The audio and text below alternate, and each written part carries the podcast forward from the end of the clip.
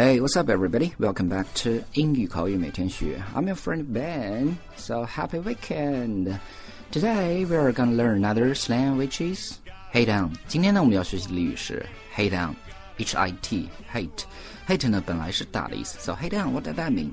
You know, in English, it means to approach or engage with hope of picking up, or try to get someone to like you by flirting with them. 接近某人去搭讪，或者是通过打情骂俏的方式去让某人喜欢你，一般指的是异性之间。You know, of course, a boy can hit on a girl, and a girl can also hit on a boy. 所以呢，这个 slang 是男女通用，中文翻译过来就是搭讪与某人打情骂俏。OK，我们再来看一下这个词的来源。You know, the origin is not clear. Some say the origin meaning of this slang is to find someone or something by chance. Through regular use, this phrase drifted from referring to the finding of the desired person to the action that usually accompanies finding the person. This is a common idiomatic drift. People use words and cliches until they separate from their original meaning and develop their own meaning through usage.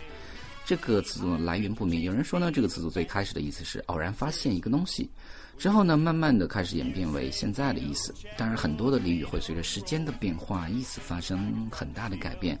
You know, of course, this slang is mostly used in North America, Canada, and USA, but in some other countries, such as Australia and Britain, they also use this slang. Alright，说这儿我们来看两个例子。First one. 比如说王小二，OK，我们的老朋友王小二了。他在酒吧遇到一个非常漂亮的女孩子，那想去搭讪，那场景就应该是这样子的：Your body simply breathtaking, and your long flowing hair so perfect. I can't put it to words. Are you hitting on me? Your body simply breathtaking, and your long flowing hair. Wow, so perfect. I can't put it to words. Are you hitting on me? OK。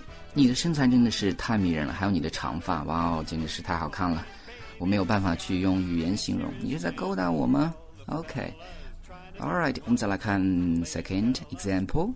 当然也，of course，this example is from the famous sitcom Two Broken Girls Season Two Episode One。当然了，这个俚语，这个例子是来源于我们经常看的一部美剧《破产姐妹》中的第二季。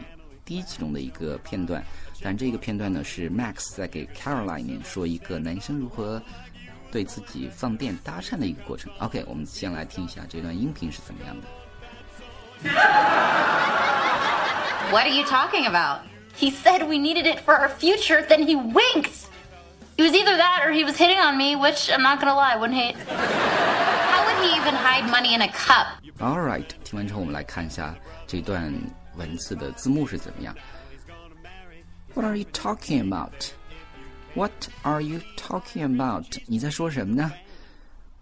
He said we needed for our future. 他说我们将来可能会需要它。He said we needed for our future. Then he winked. Then he winked. 然后呢，他还给我使眼色。It was either that, or he was hating on me. It was either that, or he was hating on me. 那么他要么是在说自己有钱，要么他是在勾搭我。Which I'm not gonna lie, I wouldn't hate. Which I'm not gonna lie, I wouldn't hate. 坦白来讲，其实我也不会讨厌啦。Okay, guys, so today you have to remember hate on, which means to flirt with someone. 今天呢，我们学的俚语是 hate on，意思是勾搭和某人搭讪的意思。 OK。最后呢，如果 yeah, if you have some other questions, you can yeah. There are some other ways for you to learn more English. 当然，如果大家有其他一些问题，可以关注我们的呃微信公众平台，在公众账号一栏搜索“英语口语每天学”就可以关注，可以查看我们的节目的文本，包括节目的一些背景音乐。So guys, that's all for today. See you next time.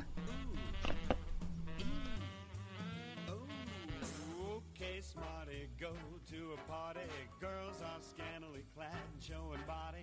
A chick walks by, you wish you could sex her, but you're standing on the wall like you was Poindexter. Music comes on, people start to.